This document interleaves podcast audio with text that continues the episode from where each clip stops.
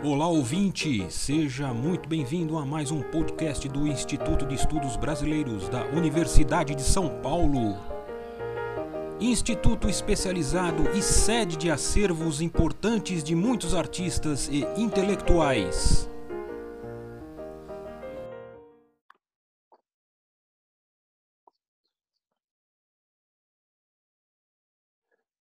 Olá, eu sou Alexandre Sais, sou professor de História Econômica do Departamento de Economia da FEA USP e é com muita satisfação é, que eu venho aqui participar desse espaço do podcast do IEB para né, fazer essa homenagem e debater a obra né, do economista Celso Furtado, que completaria então neste ano o seu centenário. É, como né, de conhecimento de todos, Celso Furtado teve uma vida né, repleta de,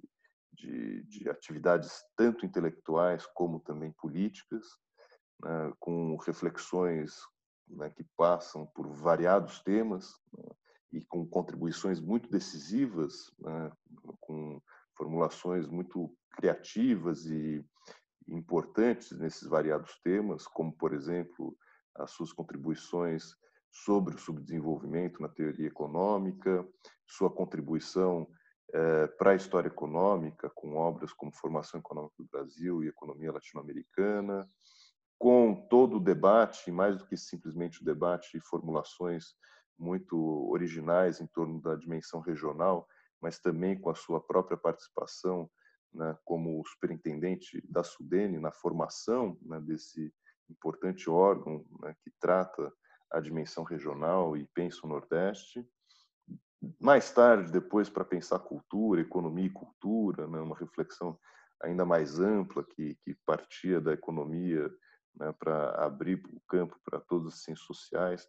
Em suma, o Celso Furtado ele teve, ao longo aí de mais de 50 anos de vida intelectual, é, significativas contribuições, mais de 30 livros escritos, em suma, uma trajetória muito rica né, para podermos apreender né, nesse centenário. E aqui, é, nesse, né, nesse podcast, é, eu busco falar um pouco sobre é, uma dimensão específica, um, um momento né, e uma participação uma teórica que o Furtado, de certa forma, acaba né, cumprindo, que é no debate, aqui, como diz o título do podcast, é, de subdesenvolvimento e dependência em Celso Furtado. É, entender efetivamente como que o Celso Furtado ele participa, atua né, e se coloca dentro do debate de dependência. O debate de dependência, né, um dos grandes marcos do, do, do, do papel assim, da, das contribuições latino-americanas para o debate internacional, né, ocorrido ali em torno dos anos 60 e dos anos 70. É, e aqui tem, eu acho que um dado interessante, né? Porque se o Celso Furtado ele pode ser, né, assim, compreendido como um dos pioneiros e mais relevantes representantes do estruturalismo latino-americano, né, Celso Furtado que esteve né, lá na formação da CEPAL em 49 com Raul Prebisch, é, que produz as formulações importantes sobre subdesenvolvimento, como né, no livro Desenvolvimento e Subdesenvolvimento. É, da mesma forma, a gente pode dizer que o Celso Furtado terá, né, anos depois, um papel importante também na formulação e no debate da teoria da dependência. Né? Teoria da dependência que, né, portanto, se desloca no tempo né, e, e, e, traz as suas contribuições já ali na transição dos anos 60 para os anos 70. Mas que, curiosamente, a gente pode dizer que tanto o estruturalismo latino-americano como a teoria da dependência tem como ambiente intelectual né, o, o, o, mesmo espaço de formulação como ponto de partida. Né. Se é, a, a, Constituição da CEPAL tem a sede né, e o espaço é, constitutivo na cidade de Santiago do Chile, a teoria da dependência não tem um espaço institucional, vamos dizer assim, como a CEPAL. É, mas, de alguma forma, foi justamente em Santiago do Chile, né, no IUPS, né, vinculado à CEPAL, em que Celso Furtado, logo depois do exílio né, e da cassação é, que ele acaba tendo é, por conta do, do, golpe militar de 1964, ele se desloca do Brasil e passa alguns meses em Santiago do Chile, e, e é no momento em Santiago do Chile que ele vai acabar é, produzindo, né, vamos assim, liderando uma série de seminários que eram seminários para, de alguma forma, fazer um balanço sobre a, as contribuições e as teses da CEPAL. Nesse seminário, além de intelectuais latino-americanos né, que circulavam dentro da própria CEPAL, é, começam a chegar também para participar desse seminário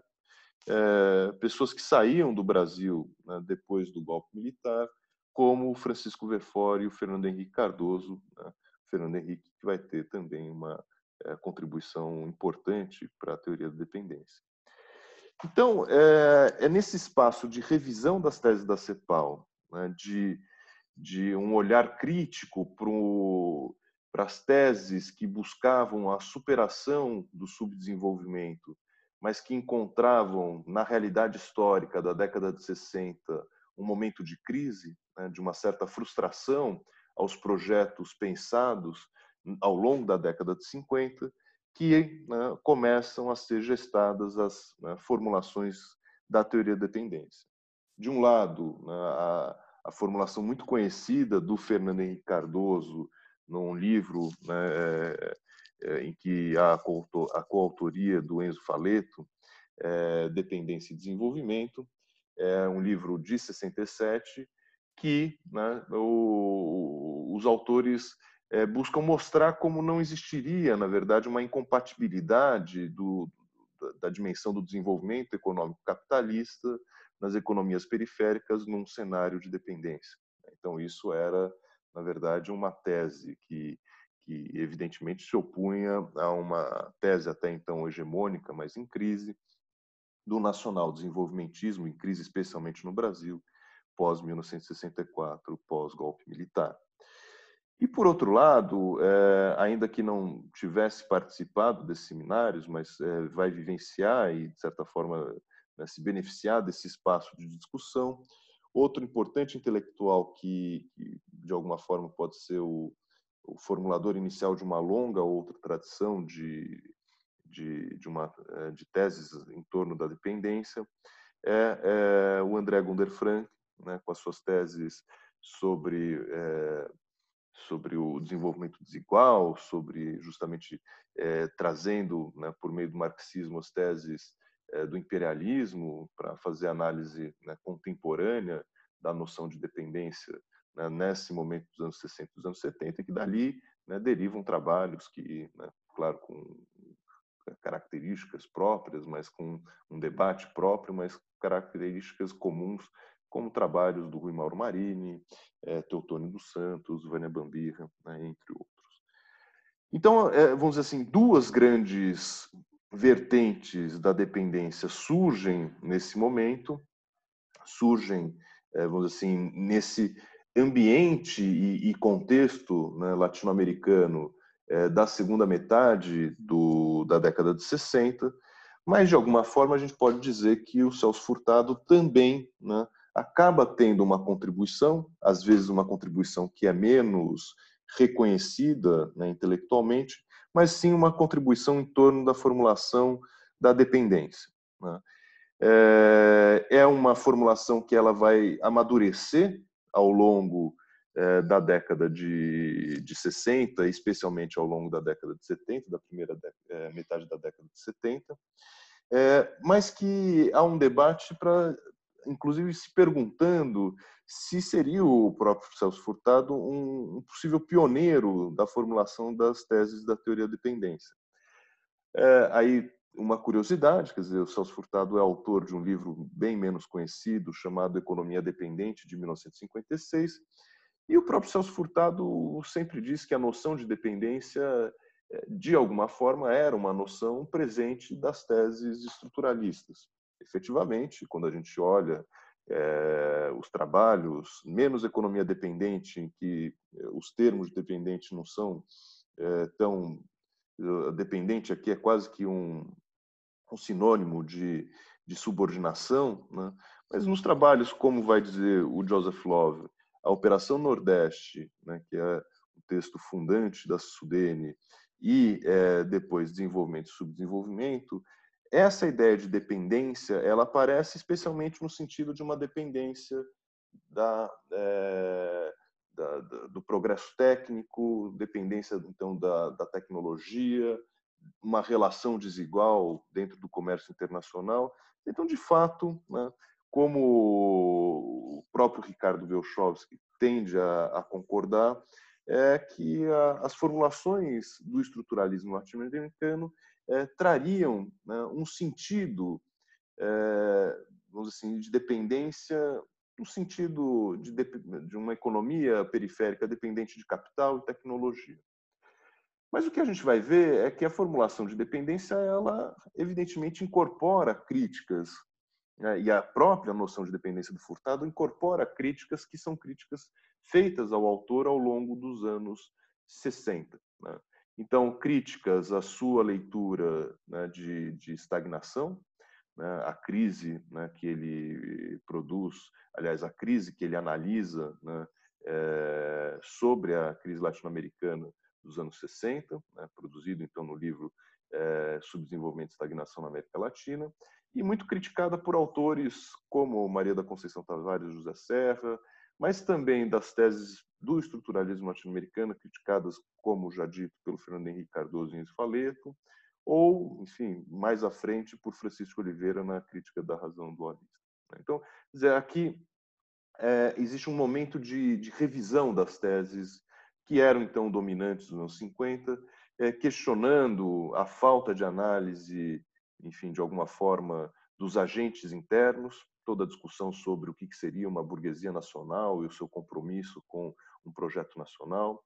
é, uma revisão em torno do papel do capital estrangeiro das multinacionais, que é outro tema que vai começar a ser muito presente nos autores, nos debates aqui no, no final dos anos 60,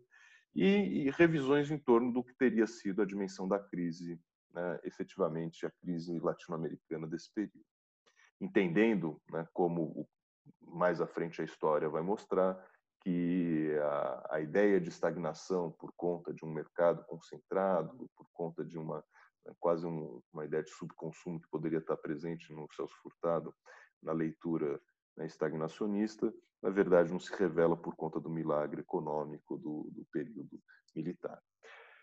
Então, é, aqui a gente, olhando né, de maneira mais é, detida as obras é, do Furtado e a evolução da, das obras do Furtado, é, a gente começa a entender a própria incorporação do debate da dependência né, para dentro dessas formulações do Celso Furtado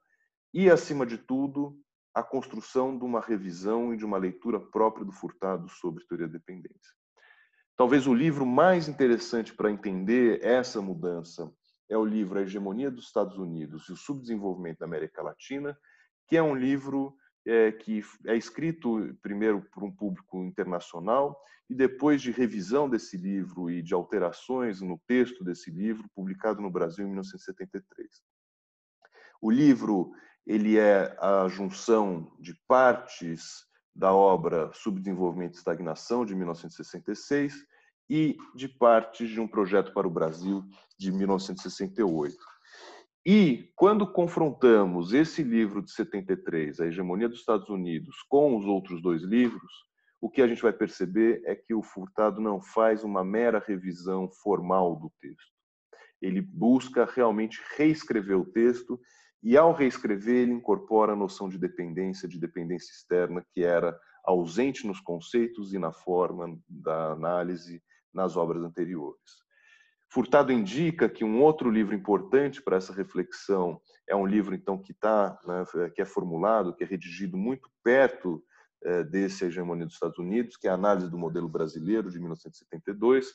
e que diz ele é lá que eu entendi e explorei né, de maneira mais precisa o problema da dependência.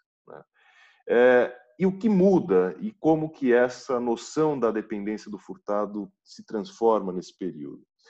É, a noção de dependência que seria talvez da, do estruturalismo, uma dependência puramente econômica, né, do progresso técnico, ela passa a ter uma dimensão cultural agora que faz com que Furtado possa analisar as classes sociais, a dimensão sociológica e política né, existente dentro do país. Nas palavras do Furtado, né, as relações que se estabelecem entre esses dois tipos de sociedades, centrais e periféricas, desenvolvidas e subdesenvolvidas, envolvem formas de dependência que tentem auto-perpetuar-se. Né? Dependência